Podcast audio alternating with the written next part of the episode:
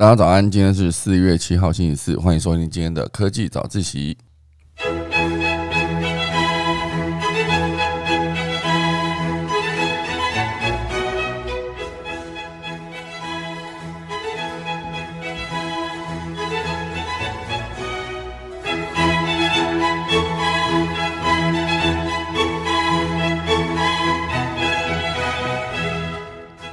今天科技早起要跟大家聊聊几个消息。第一个是关于 NFT 的消息，就是张雨生之前的没有公开的单曲大概有五首，然后现在就是会以 N NFT 的方式直接发行啊，然后这件事我觉得蛮酷的。那还有针对 NFT 不断被炒出天价，那就是有一个说法是说这是一个艺术收藏，好，所以不能当做传统的投资看待。确实啊，任何的艺术品是没有办法断定它的价值的，所以这也是为什么很多竞标的场合，呃，我们的艺术品可以卖到天价。好，用这个角度来切入来看 NFT 这件事情。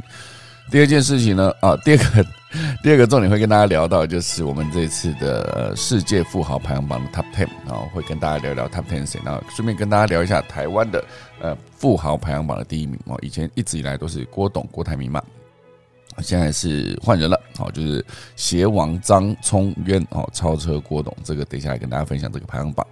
第三大段呢，会跟大家聊到就是现阶段制造业三缺的时代啊，比如说缺地、缺工、缺宿舍，或者很多的制造业都遇一起遇到的问题。那尤其是缺工特别的严重。那第三大段就来跟大家分享缺工时代下大家怎么找工作。啊，总之过开始今天的科技早自习喽。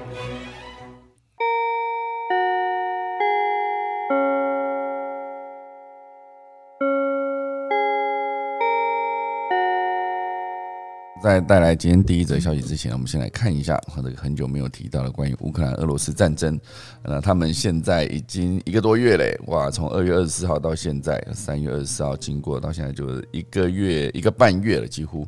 那这一个半月中间，他们其实除了战争的进行中，那我们也看到很多科技如何影响整个现代化的战争。所以现在这则这一则消息，跟大家聊到，就是乌克兰哦有一个原本它是一个缴费的 APP 哦，就是只是单纯用来让民众缴费，那竟然就转身变成一个物资的地图哦，这是一个来自数位时代的啊那个科技报局的报道。物资地图哈，其实我觉得这个 A P P 它其实很多都是有呃，比如说它可以定位精准定位呃在哪边啊，比如说它这个缴费 A P P 就可以很清楚告诉你说你要缴钱，你可以去哪里缴。那现阶段这一个可以直接联动在地地图的这一个 A P P，它其实可以直接把物资的资讯直接整合在这个缴费 A P P 里面，然后反而到最后面大家把它拿来。当成主要用途并不是缴费，而是直接可以去看哪里还有物资可以领取哦，或是可以后续还有其他的一些呃 A P P 也可以直接变成一个，比如说救命的软体。好，这个手机软体如何变成救命的物资地图这个 A P P 呢？就就是哦，这是有一个他们的。呃，数位官员哈，这一次算起来，他们数位官员，尤其是他们的之前的数位部长，哦，就是在社群媒体上面争取各国的资源，然后也挡下俄国的所谓假新闻的攻势。那这一些所谓的呃科技官员，哦，他们其实每天都有想说，我每天都在想如何让市民安全的活下去。好，所以本来之前有一个颇受欢迎的手机应用程式，叫做数位基辅，哦。就是用来支付水电费跟停车费啊，如今它就变成一个提供地图，告诉人民最近的防空洞的地点，以及哪里可以取得胰岛素跟食物，还有汽油，好，甚至还可以直接发布空袭警报。好，这个数位基辅它是连整个手机，应该说它整个的图示的界面完全都改变了，变成焕然一新。以前是天蓝色的字母 K 代表基辅，哦，现在已经换成黑灰底色的军用迷彩图案。我看看起来是感觉是蛮厉害的，就是上面标注了各式各样的一个标注点，哦，不管是呃有爱心就代表是什么，呃爱心代表东西什么？我看一下哦，哦，它是旁边没有写，它上面显示了非常多的爱心，还有脚踏车的形状，还有食物，还有剪剪刀哈，就是各式各样的生活必须的，我觉得一些项目全部都会列在这上面。哦，所以这次就有在研究说，科技人才研发软体，就在战争时时刻就变成救命的工具。哦，这里面其实就写说，呃。他们从来没有想过自己会在二零二二年研发软体帮助别人存活以及安然度过飞弹攻击之类的事。但他们从开始战争到现在，从把所有的想法。快速的转变成实际可以应用的 A P P 这件事情上面，其实算是做的非常的好。好，所以以空袭警报这个东西来看，就是二月二十四号开始，俄罗斯入侵了乌克兰，然后空袭警报自二次世界大战结束以来首次响彻基辅。哈，所以基辅的数位转型办公室的员工就直接开会讨论。很快就决定不撤离，而且还需要把这个防空警报改成数位手机版本。好，所以这个数位手机版本直接就是每天会推播六到十次的空袭警报。那里面的红色警告图示就会显示时间。还有防空警报，请前往最近的避难所的讯息。这个讯息当你收到之后，你就可以赶快依照上面的地图指示前往避难的场所。那危机过去之后，就是空气警报结束之后呢，它就会再以绿色的图示通知居民说可以回到原来的一个工作的场域。哦，这其实。这感觉有点像是我，就是 这这这也在看世那个世纪帝国嘛。世纪帝国当有人来攻击你的时候，你可以把你的所有村民收到你的那个市政中心，然后他就可以直接在市政中心里面射箭，然后等到那个敌人离开的时候，然后再把村民从市政中心放出来，然后就可以继续返回工作岗位。哦，所以呃，按照操作的逻辑来看，如果操作的顺的话，你可以直接把呃，就是透过呃敲钟把所有的村民收进。城镇中心，然后如果你要他们离开城镇中心。同时要回到原来的工作地点的话，跟你让他们单纯离开城镇中心，这是不一样的操作指令呢。就是如果按错的话，他们每个就是离开市政中心，然后可是他们不会回去工作。可是另外一种就可以直接 直接让他们回去工作。我看到这个空气警报跟那个空气警报解除的警报这两个解除的图示，这个就会直接想到这个在玩游戏的时候会看到这个画面。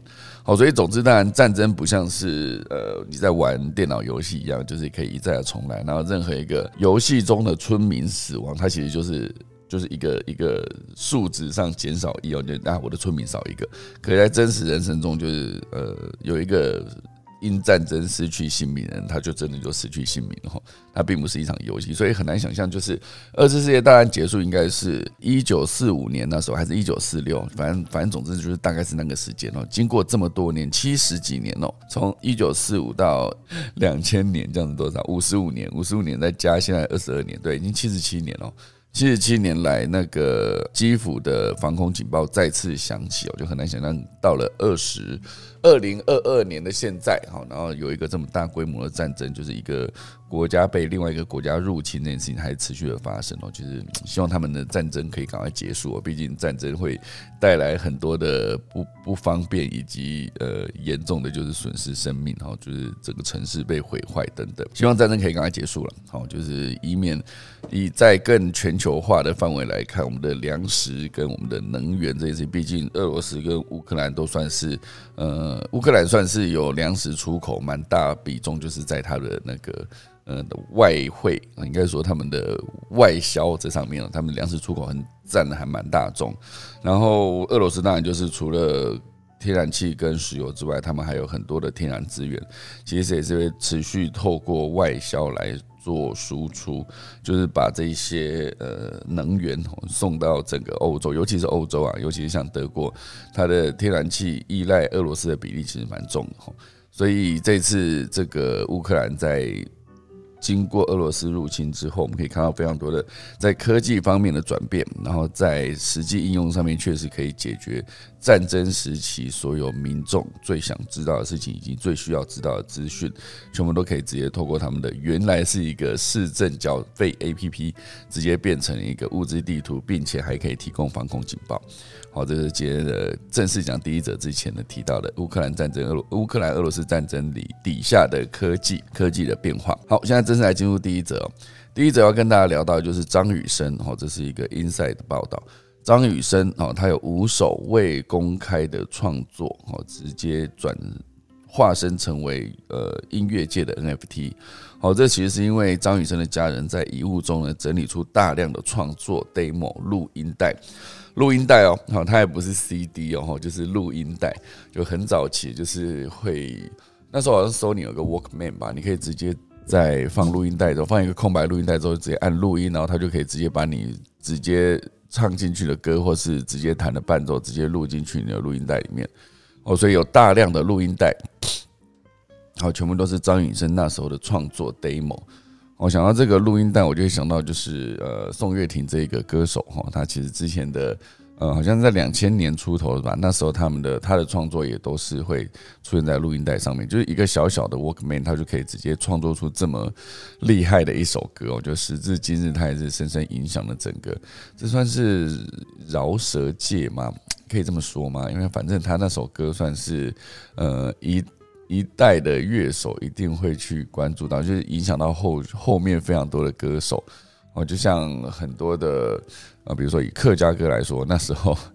不知道就大家们听过吴胜志，就是我之前很喜欢的一个歌手啊。现阶段在听他的歌，还是会觉得说哇，这个一九六零年代啊，真的是六六零七零年代哦，他的歌其实已经用了非常多的。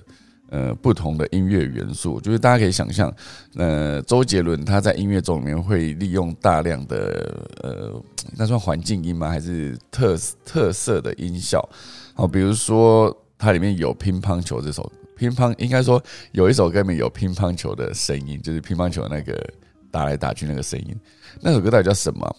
就是周杰伦有一首歌里面有乒乓球，我现在打周杰伦，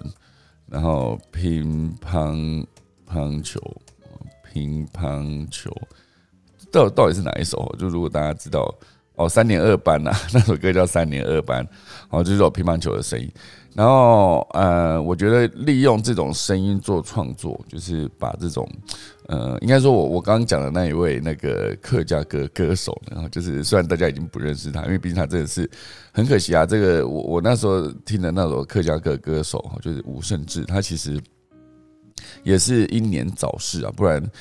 他的曲风就其实即便是这样，就是他那时候出的那张专辑，还是影响了后面非常多的客家歌歌手，然后去做创作，因为它里面用的音乐元素非常的多，就是大家会想象客家歌可能就是一个可能会有胡琴啊，可能会有一些就是听起来有一些山歌，听起来比较节奏比较慢，然后呃听起来是比较悲的，就是他的。比较悲伤的这种歌，可是那时候这个我听的那个吴胜志这个歌手，他其实里面用了大量的吉他跟贝斯，我就用大量吉他跟贝斯，然后还可以用电吉他的声音直接做出类似电钻的声音，类似这样哦，所以你会觉得。很不像是一首传统大家想象中的客家歌，只是因为呃后来他就是太早过世了，所以就比较少人知道他后续。因为他如果有持续创作的话，那始终会这样认为啊，就是他如果持续创作的话，现在客家歌的风格可能会更不一样啊。当然，以现在二零二二年现在，很多的客家歌手他们其实在做歌曲的时候，其实会融入非常多的元素，比如说会直接做弄做出像是巴萨诺瓦风格的这种听起来比较，或是爵士风格的这种，就是。只是语言是客家歌，可是整个曲风听起来就是有一些还蛮异国的感觉。好，所以呃，每次讲到 demo，我就会想到。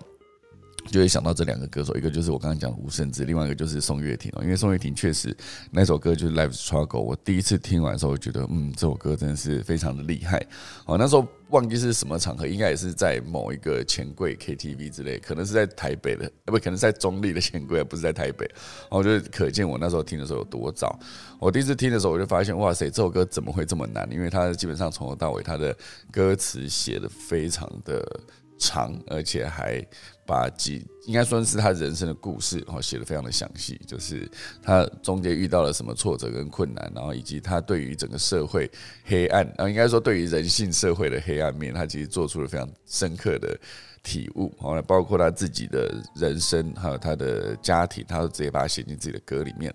而而这首歌呢，其实后来就变成一个。呃，我每次只要听到，就会想要把它听完，甚至是到最后面这个六分应该有六分多钟的这首歌哦，然后它里面歌词非常非常长的歌，我甚至可以整个闭眼睛把整首歌唱完哈，而且还在拍子上哈，这件事情常常。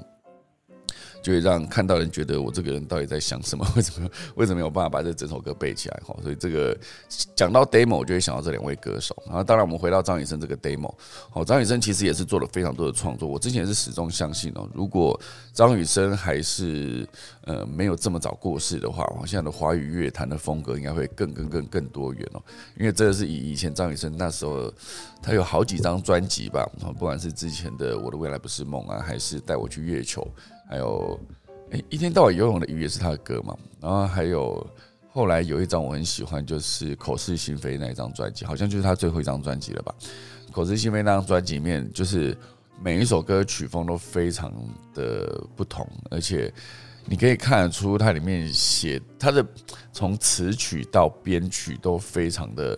有几首歌的编曲都非常非常的华丽哦，就是你会觉得那个歌好像。堆叠的元素非常的满，可是又不会这么的突兀，因为有些时候你是把很多元素加在同一首歌里面，或者加在某一个作品里面的时候，你就会觉得它好像有点四不像，因为它融合的没有这么完美啊。可是我听张雨生那一张专辑里面那首歌，就有好几首歌就是风格都完全不一样，然后感觉可以一听再听的。我不知道大家对于好听的歌的定义，我自己对好听的歌的定义就是。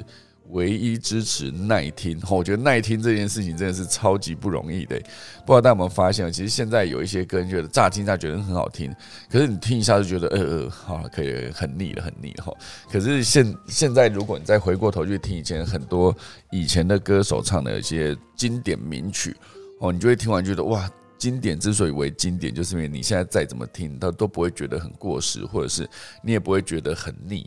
哦，就是可能是自己年纪有一把了，所以对这老歌的一些情怀哦。可是我相信，应该很多首经典的歌曲，到现在再重新再拿出来听的时候，呃，两种功能啊，一种就是你会怀蛮怀念这个再次听到这首歌的感觉，因为它毕竟还是非常的耐听嘛。第二个就是，如果你可以透过这一首歌，你可以直接当下回到过去你人生中的某个时刻。好，比如说我高中的时候，都爱听谁的歌，然后那时候。即将面临大学联考，好，即将面临大学联考的时候，我就是在在冲刺嘛。尤其是我这种半路才从呃二类组转一类组，从物理化学的地狱，然后再跳去地理历史背地理历史那个资料的一个另外一个地狱哈。所以对我这种就是后面拼了命在念书，想要把那个。一学期跟二学期上学期这个没有念地历史的空空白的时间补上的这个人来说，那个时候听的所有的歌，就是现在再次听到，我就会当下马上回到之前要考联考之前那种紧张的心情。我不知道大家有没有这种经验。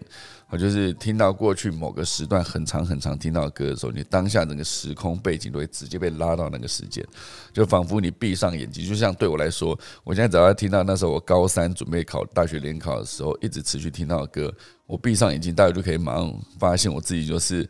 就是特地跑到某个图书馆哦，然后直接拼了命的念书的那个时期哦，所以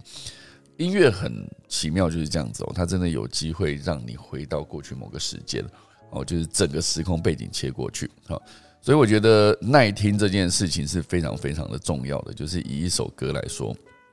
我现在真的有一些歌，听乍听乍听很好听哦，然后听完后就觉得哇，真的好了，可以了，不要再放了，再放觉得很很痛苦哈。可是真的经典老歌，你一直在听的时候都不会觉得腻，哈。好，所以再回到张雨生这个 demo 化身为音乐界的 NFT 这件事情，就是呃，透过 NFT 是希望可以保留张雨生创作 demo 的原味、呃原原貌以及气味。好，另外一方面当然是可以凝聚同样珍视这个张雨生作品的一个人，哈，将这些创作流传下去。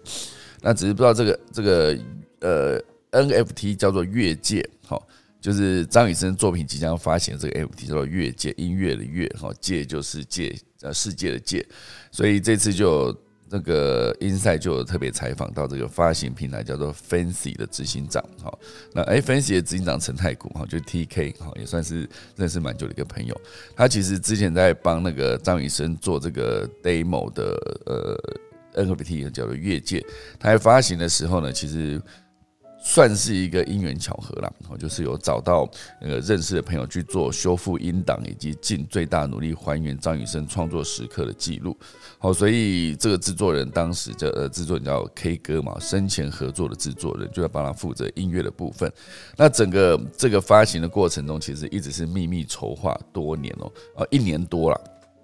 然后主要的目标就是将张雨生未发行的创作可以让更多喜爱的人听到，并且收藏以及流传下去。所有的收益扣除制作成本呢，都会直接回到张家人的手上。哦，所以这边放了一个它的封面图，就是一个录音带。哇，现在在看到录音带，真的觉得哇，这真的是一个时代。我觉得录音带就是年轻年轻一点的可能就不会有经历那种，你拿铅笔或是圆珠笔去转那个录音带，因为有些时候那个录音带在播的时候，它那个磁带磁条可能会没有收紧哦，没有收紧的时候，你再拿去播的时候，可能就会直接。被那个机器卡住，好，所以你就会拿笔去转那个，把它转紧，或者把它转到那个呃，某种程度上，它也可以做快转那个动作。你去转转快一点的时候，它其实转多一点的时候，它其实就可以直接往后跑，这个音乐可以直接往后跑。好，所以当然。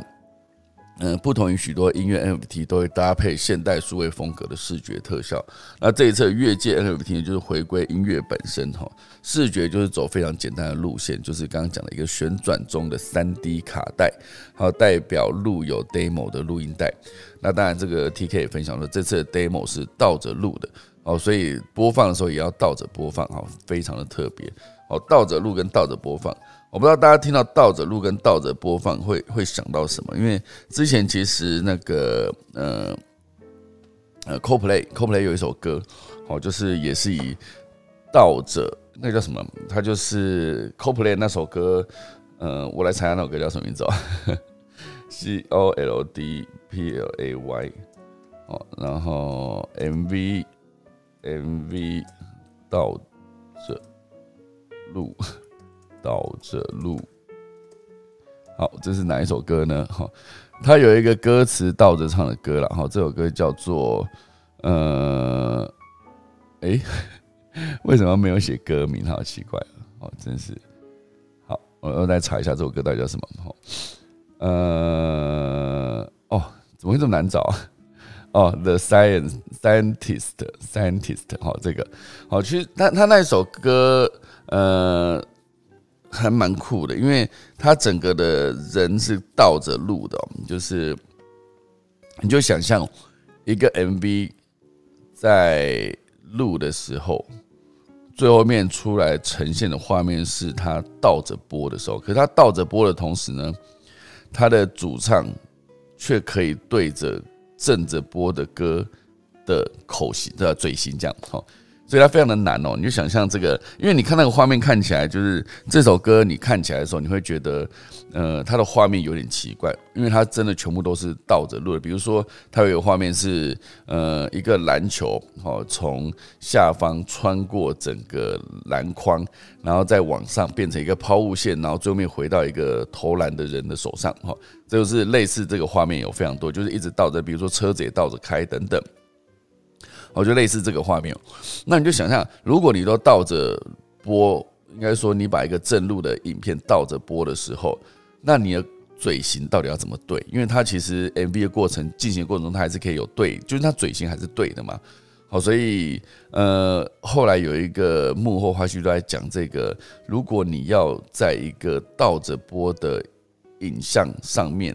搭搭得上。正着播的歌的嘴型的时候，你就必须把一首歌倒着放，然后你去听那首倒着放的歌，它在什么时候的嘴型是什么。然后他到时候就是练习了好几个月，哈，一一一个多月一两个月，然后才正式进行这个 MV 的拍摄。因为就变成说，当他往前走的时候，他唱的歌其实是倒着唱的，所以他是直接在录录 MV 的现场，直接把那首歌倒着播。倒着播的过程中，有主唱就对他那首倒着播的歌的嘴型。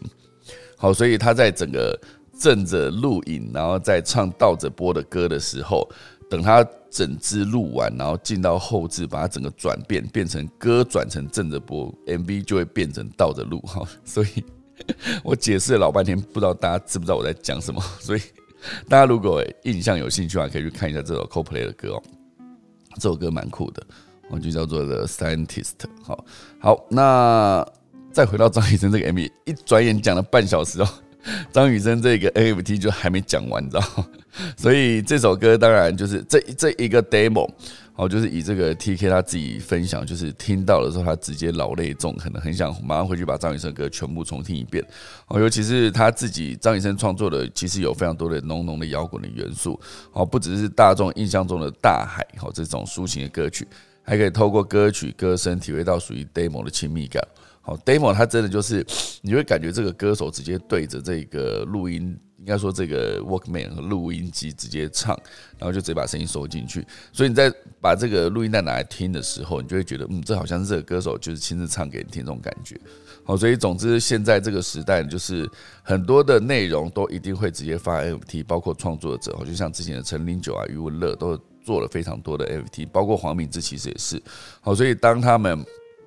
后来发现，就是支持的去中心化跟对抗强权的理念，哈，正是和 Web 三的社群的中心理念不谋而合的时候，大家就会重点是发现要相信 NFT 的价值，而非为了抢流行搭这个呃搭流行抢这个快钱，哈。所以总之是，这个月界 NFT 呢会发行一六七零个，一个是零点零六七以太币，来纪念张雨晨的生日，六月七号。哦，六月七号应该是双子座的吧？双子座，对，双子座还没有到巨蟹嘛？好。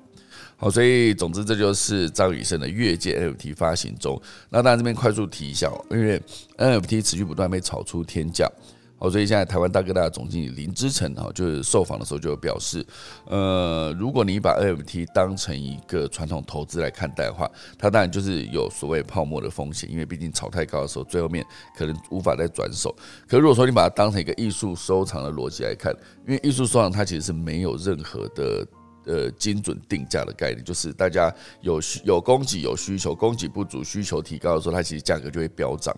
哦，所以你去判断一个艺术品它到底值多少钱，其实没有办法以传统的投资的逻辑来看。我就是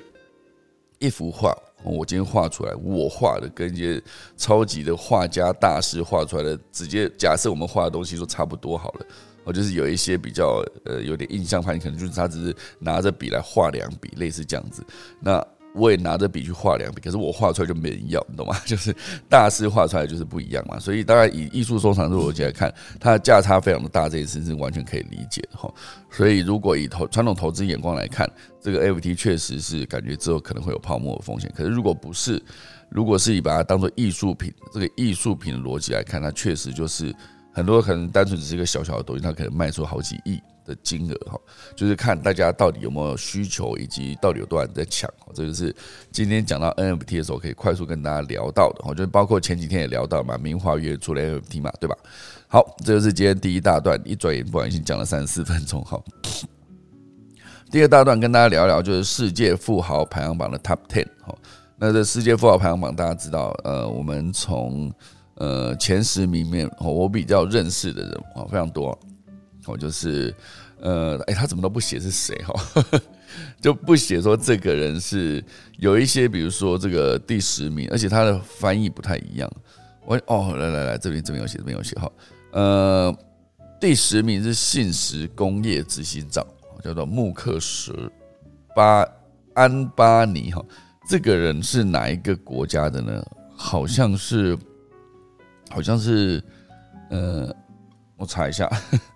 这应该先查哈，可恶哈！这个是呃，叶门亚丁出生的印度商人哈，目前居住在印度的孟买，他是财富呃五百强企业信实工业的主席，然后资产是多少五百亿美元嘛？总之他现在就是第十名哈。那第九名当然就是微软的前执行长，叫做史蒂夫巴尔默哈。第八名甲骨文的创办创创。甲骨人甲 甲骨 甲骨文的创办人哈赖瑞艾利森哈艾利森，第七名跟第六名都是 Google 的共同创办人哈，第七名是呃布林啊，第六名是佩吉哈，就这两个拉里佩吉，第五名是波克夏海瑟威的创办人叫做巴菲特，第四名是比尔盖茨哈，第三名是 LV 的执行长哈阿尔诺。然后第二名呢，就是亚马逊的执行长杰夫贝佐斯；第一名呢，就是特斯拉创办人哈，Space X 的创办人，然后 Solar City 的创办人，呃 那个伊隆马斯克。好，所以总之这个就是全球富豪榜单的前十名。那当然，大家有没有发现哦？就是呃，好像那个马克佐克伯先生，他好像是跌出前十名哦。因为之前 Facebook 的整个声势正旺的时候，其实马克佐克伯的身价其实也是可以排到前十名的哈。好，所以以这个算是二零二二年的富比士的公布的排行榜，这是第三十六届的富豪榜单中，总共罗列了全球大概两千六百六十八位富豪。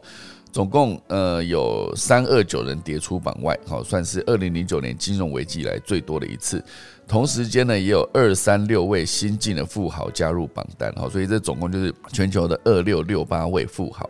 那当然，富比士有特别提到，在俄罗斯入呃俄罗斯入侵乌克兰之后，俄罗斯的富豪较去年减少了三十四位。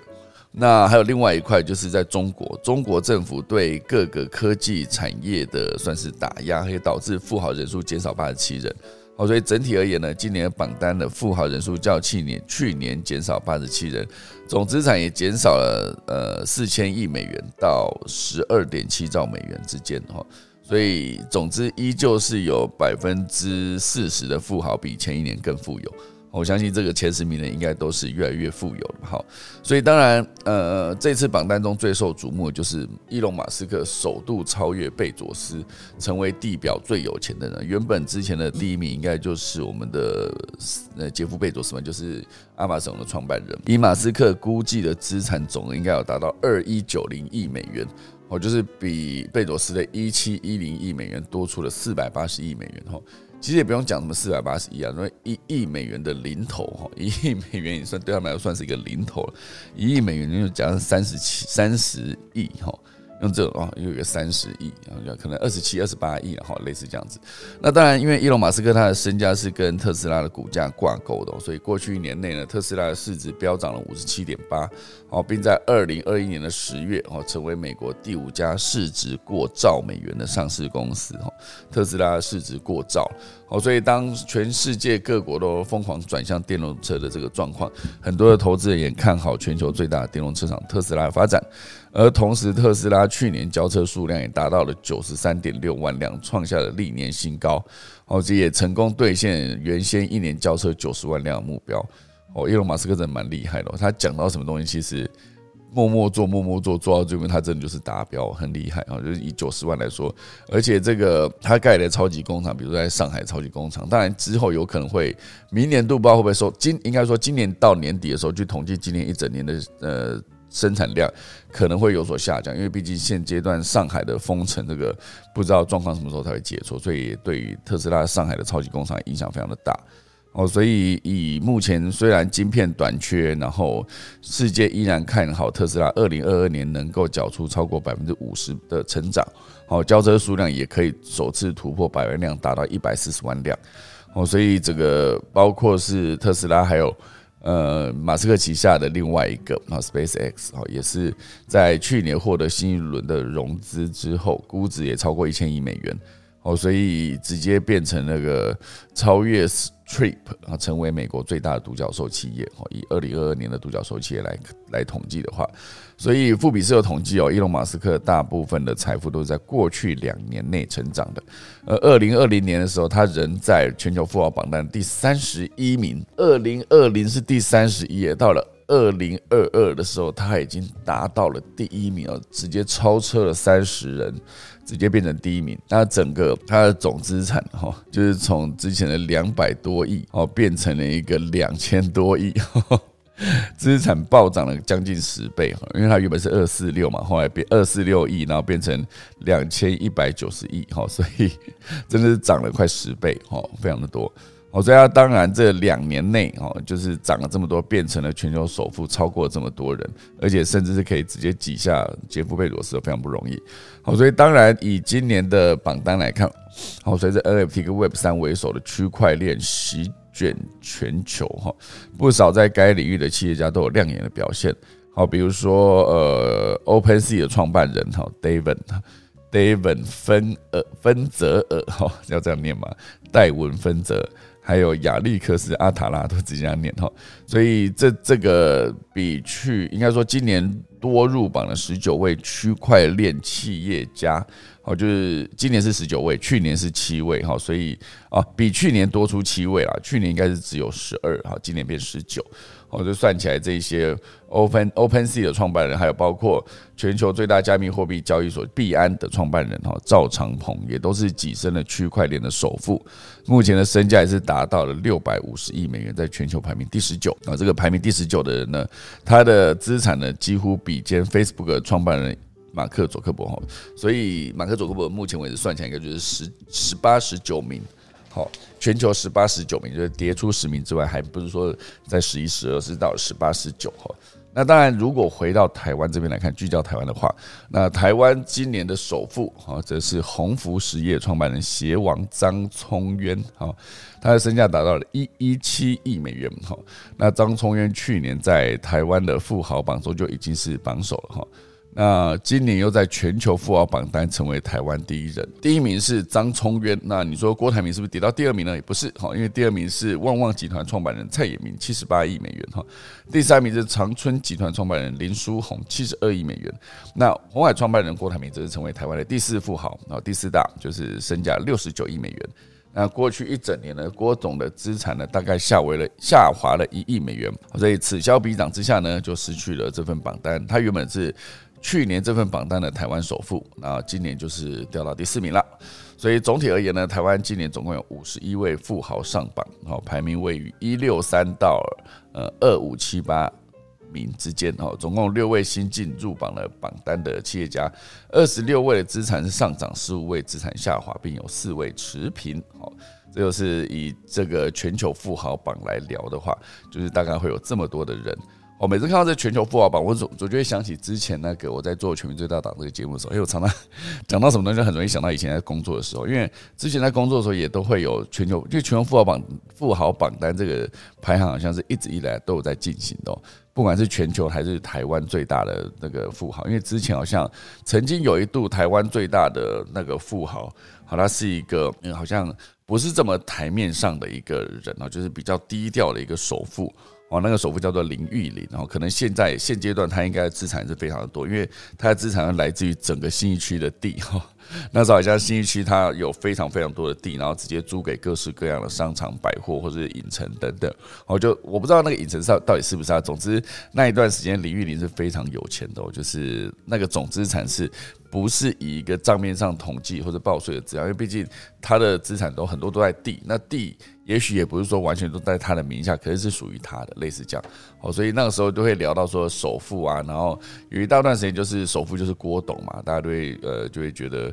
呃，郭董是台湾最有钱的人，哈，那当然现阶段以今年度来看，好，那个郭董的资产算是在第四名，哦，就是以一个呃世界富豪榜单去看的话，就很难想象，如果呃有个一亿美元在这个世世界富豪榜，不知道可以排到第几名哦，就是呃以目他目前为止第一名大概就是两千多亿哦，那第二名是一千七百多亿，那以后面的比如说七十几亿就可以算是。呃，可是他讲是美元哦，七十几亿美元，我刚看一下是不是？对啊，是美元哦，所以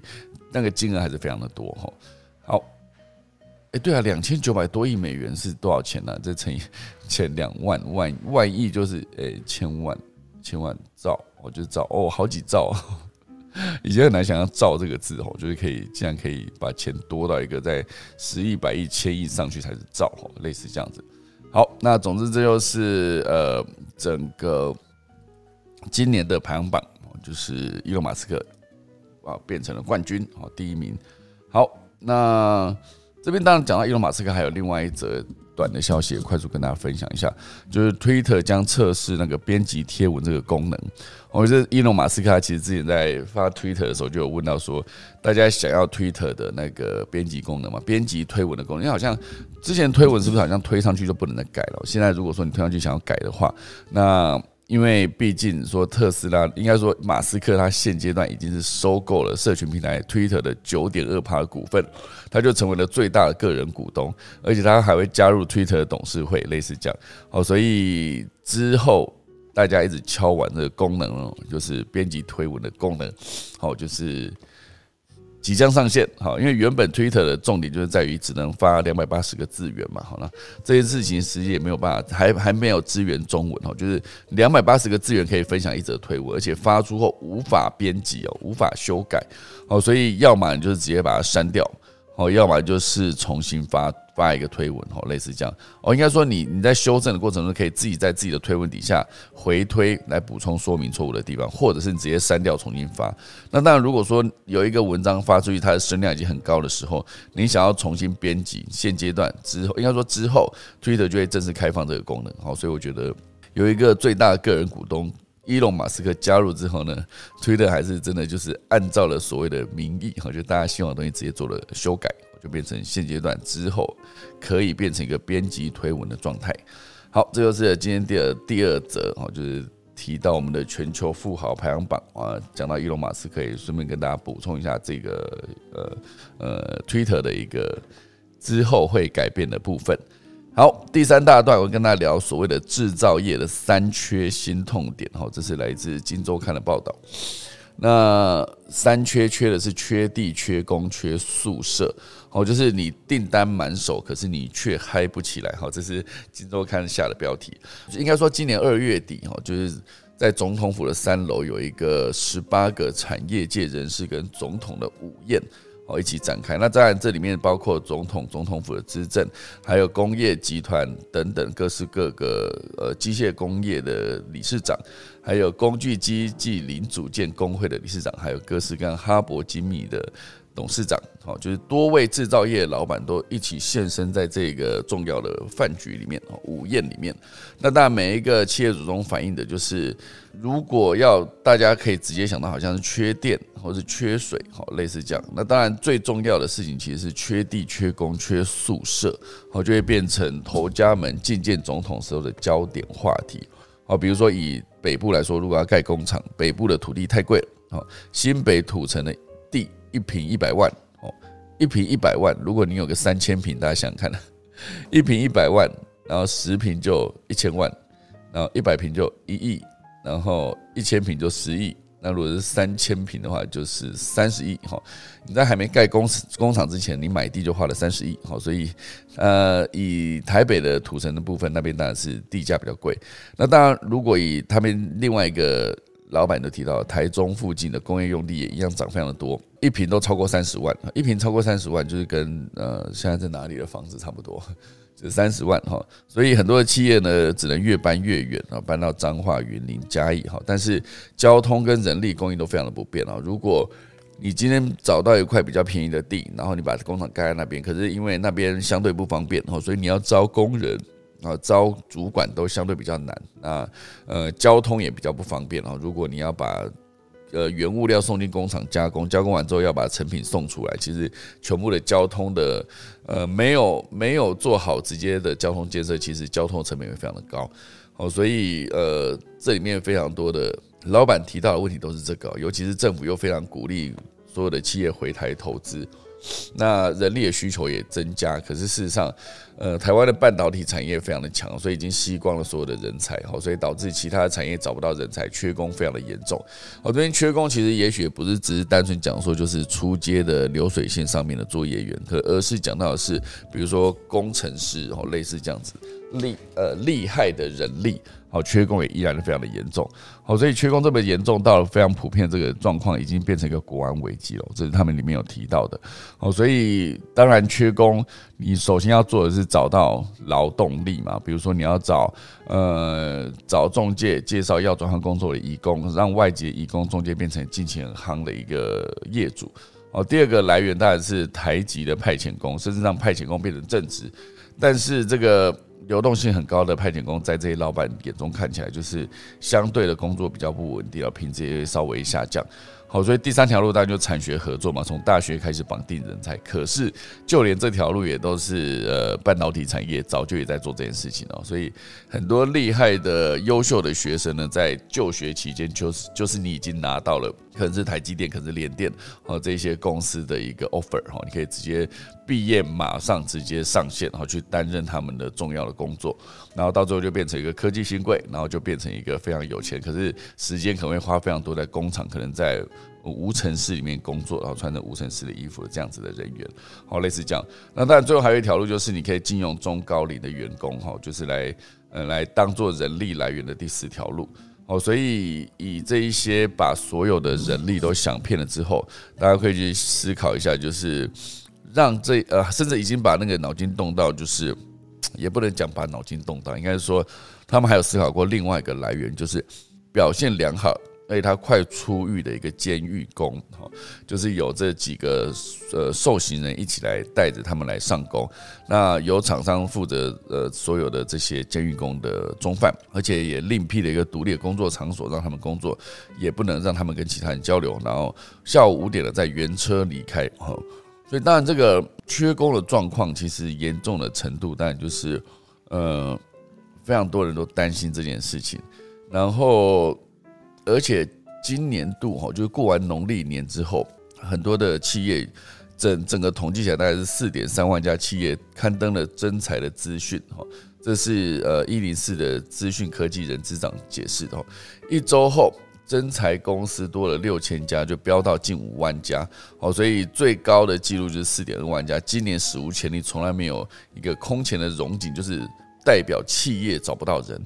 我觉得五万家的将近五万家的企业在农历年后一过，马上刊登了尊才资讯五万家哈，所以今年度刊登的资讯这么高这么多哈，就是算是创纪录空前荣景，这么多大家都在找人的同时。今年伊里斯也明显感受到年轻人主动应征的动能也下降哈，所以向来是劳动力最主力来源的三十岁以下的年轻族群呢，二零一八年二月主动应征的占比还有五十二趴，没想到逐年下滑，到了今年只剩下四十三趴。好，就是在某种程度上也来也可以表示说，台湾年轻人目前为止呢，不太想被人家管了，不再成为企业爆肝一辈子哦，宁愿去做外送平台，从事自由、弹性、自主的工作有关。哦，所以二零二零年的美食外送员的人数是八万七千六百一十八人，哈，年成长大概百分之九十四，哈，所以今年初，哦，就是达到了十二万，哈，年轻人的工作价值观已经改变，这个趋势算是一个无法回头的状态。你说二零二零年到二零二二年这中间，头那个外送员的人数从八万多变成了十二万多，哦，所以。涨幅非常的高啊！好，那当然大家也可以去思考一下，呃，以年轻人的角度视角来看，好，你如果正式成为某一间公司的正职员工和 in house 的一个员工啊，你马上可以面对，应该说马上需要面对就是朝九晚五嘛，你时间到就去打卡啊。当然有些东西不见，有些公司不见是朝九晚五，可是打卡这件事情是存在的，就是几点到几点是你的上班时间。上班时间之外呢，才是你的下班时间。那你如果真的遇遇到临时有什么事情是无法自己决定马上请假的，就是除非有一些事假或者有一些特休等等，你可以把它休，按照这种休假的方式来来请哈。那想到这，你不觉得很奇怪吗？如果说你今天是拥有特休的人，那今天你要请特休的时候，特休的逻辑当然就是无敌，好吧？我这个请特休就代表说我就是要休假。那很多的主管都会在你要请特休，如果说你要，那你请特休要干嘛？啊，我请特休就是要特休，我就是要休息，我就是要去做任何我想做而且不想跟公司讲的事情。可是主管却会因为这样子啊，可是我们最近人力在那那，然后讲了一大堆，然后到最后就是好吧，那你之后再休特休，所以搞到最后就很多人一整年就是休假根本休不完，那休不完的时候就只能换一点点微薄的钱。好，所以到最后大家觉得好吧，那我就不去做正职的工作，直接不做正职工作，你能做什么呢？你可以去开 Uber，你也可以去。当五百亿的那个外送员，所以你可以当富配达的外送员，而且那个外送员的概念就是你想接工作你就接，你不想接工作你就休息，或者 Uber Uber 也是，你想多赚点钱你就多开，你不想要赚那么多钱就是开兴趣的，类似这样，反正你收入是够的情情况下，你就不用一直就是爆肝的去开车。可是它里面有一个非常重要的重点，就是我可以自己决定上下班的时间。哦，自己决定上下班时间这件事情，其实对于年轻人来说非常有吸引力。其实我想，应该是不只是对年轻人了，而且严格说起来，如果你认真跑，他其实赚到的钱还真的是蛮多的哦。就是认真跑的话，而且不管是 Uber 开计程车，就算是这种嗯开网约车，要怎么说？反正总之你去开 Uber，或者是你去当 Uber E，或者当 f o o p a n d a 的外送员，它其实确实是一个收入蛮高的一个状态。那当然以呃，企业的角度来看，缺工当然是一个很大的问题。你没有人可以帮你做你工厂里面应该做的事情哦，所以有没有可能到最后也是因为这样，就直接算是快速的被逼着转型，转型成就是不开灯的工厂？我觉得整个工厂里面的作业全部都是以机械手臂来完成。那一来也省了所谓的劳健保，二来也省了管理的问题，因为机械你就是给它固定的程式，它只要运作不出错，出错可以排除就可以了哈。如果你把这个部分全部完成下去之后，啊，你当然也不用担心说员工会抗议，然后也没有所谓的下班时间，就我可以二十四小时持续的运作我这个工厂，只要你前期的建制建制完成的话，好，所以机械手臂的存在就非常重要，就是机械机器人，好，这个上银科技其实在这一块其实做的非常的好，就是每次看到机械展的时候，看到上银上银科技有个非常大的摊位，然后里面有各式各样的针对机械。也应该说，针对流水线上面设计的一些机械手臂以及一些机器人，我就像我前阵子看了那个呃泰肯哈，就是保时捷泰肯，它是保时捷的公司直接盖了一个工厂，专门否这个保时捷第一款重点设计的电动车，全电动的车叫泰肯。我看他们整个工厂里面就是非常的干净，也不是像大家是想象中那个比较。阴暗，然后通风不良，然后很热，或是里面有难闻的气味，可能是金属，可能是机油味等等。它不是，它整个工厂看起来就是一个在打造一个精品的一个流水线，非常明亮。然后动线非常的清楚整洁，而且大量的机械手臂，哦，所以很多很重要的搬运的工作，或是直接，因为它那个 Taycan 它其实是一个电动车嘛，它必须是有一个车架在上方，然后底下有一个底盘，底盘就里面安装好所有的电池跟那个机电设备，然后它到最后是直接用机械手臂把它直接往上推，推到那个车子的底下，然后直接用机械手臂做焊接。哦，所以你想想看，这些全部如果用人力完成的话，非常非常的累，因为那个。底盘就非常非常的重，算是一个整个电动车最核心的一个组件，它其实都在底盘。底盘就包含呃车子的底盘，还包含电池这样。哦，所以呃以机械手臂来完成呃改善缺工这个问题，确实是一个可以思考一个，你就是被逼的转型了哈。那当然这边最后还有一个就是年轻人担心毕业前途暗淡，哦，就是缺工，明明企业找不到人，然后年轻人又担心毕业之后没有工作可以做。他们所谓没有工作可以做，概念上来说，应该是没有好的工作，要不然就是工作时间超长，要不然就是福利不好，要不然就是你直接工作工作下去的话，你就没有的人生跟生活了。所以外国人都是工作为了生活，而台湾是为了生活去工作，它是逻辑上有一点点不一样。好，那时间来到五十九分了，现在快速跟大家分享一下今天的农民历。今天是二零二二年的四月七号，那农历是我们的。呃，三月七号啊，那今天以很多地蒙纳采嫁娶认养会有交易利券动土除福谢土破土起转复任出行开市纳采跟栽种安祭什么呢？祭安葬入宅跟安床哈，就这三个。好，所以今年还现在还是处在清明这个节气，那我们等一下就快速来打今年下课钟喽。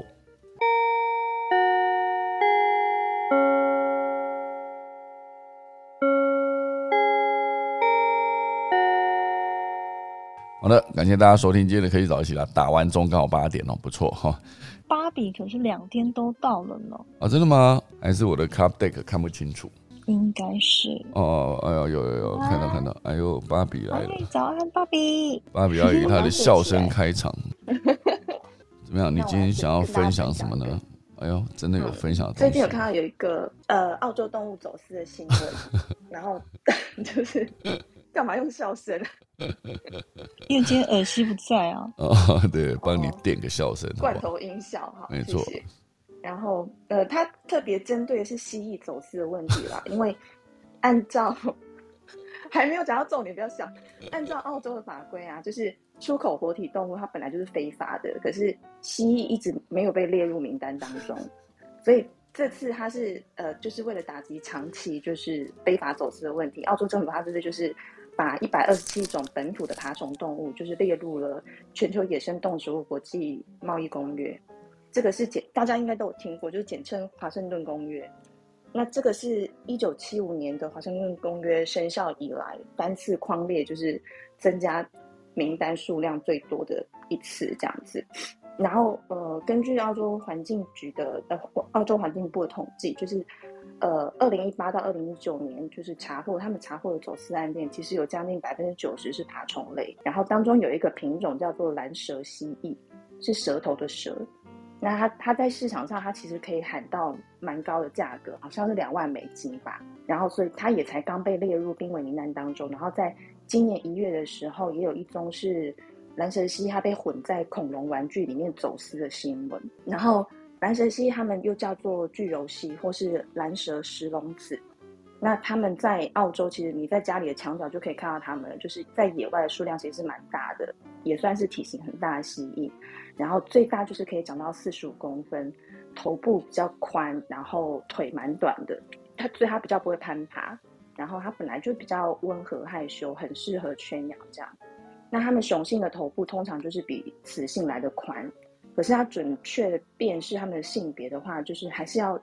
呃比较难一点，就是趁它们排泄的时候观察它们的性器官，因为它们会翘起尾巴露出生殖器，然后雄性的哈，你就会看到两侧各有一个小蘑菇这样，而且会有就是体液排出，可是呃雌性的就是都没有这样。那它们每年会生产一次，然后交配的时间大概都是在三四月，就真的是春天的时候。然后它们出现，就是如果说你养的石龙子出现交配的欲望的时候，就是最好就把把它们放在地上，就是公的母的放在同一个区域地板上，它们就会玩一下就是老爷不要啊的追逐游戏之后，公的会去咬住母的，然后如果母的尾巴出现就是蛇形的摆动，表示它有接受公的交配这样，然后如果开始互咬的话，你就要马上立刻把它们分开。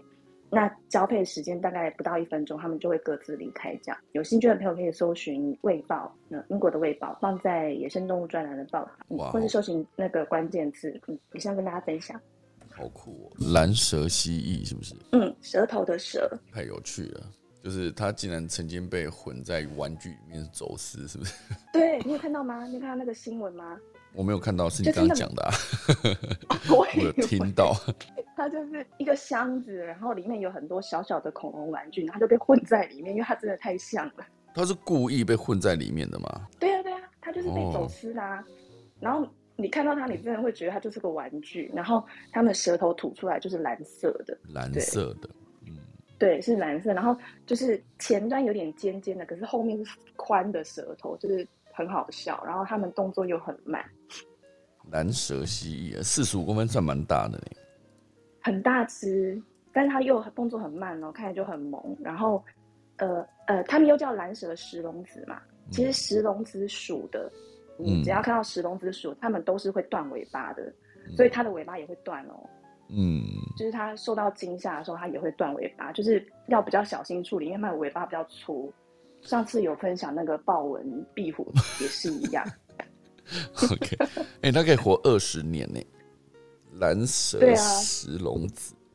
对啊，今天可惜我们今天那个这么重要的澳洲人不在线上，今天塔斯马尼亚的艾尔西今天在坐飞机，没有在线上，太可惜了。啊，对哦，他就可以，对他就可以分享他家墙角有没有蓝蛇。对啊，如果有的话，真是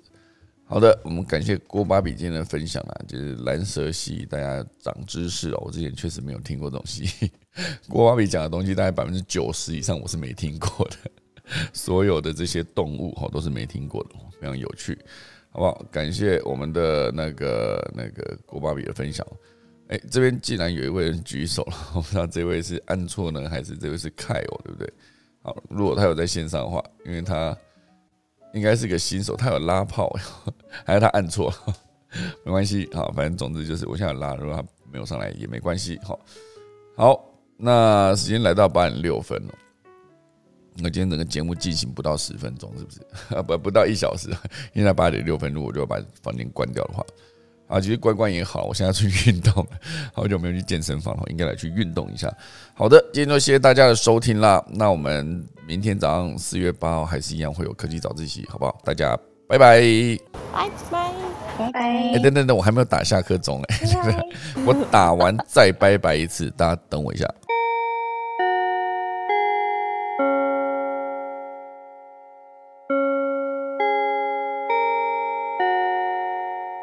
好的，那我们就四月八号早上七点再见，大家拜拜。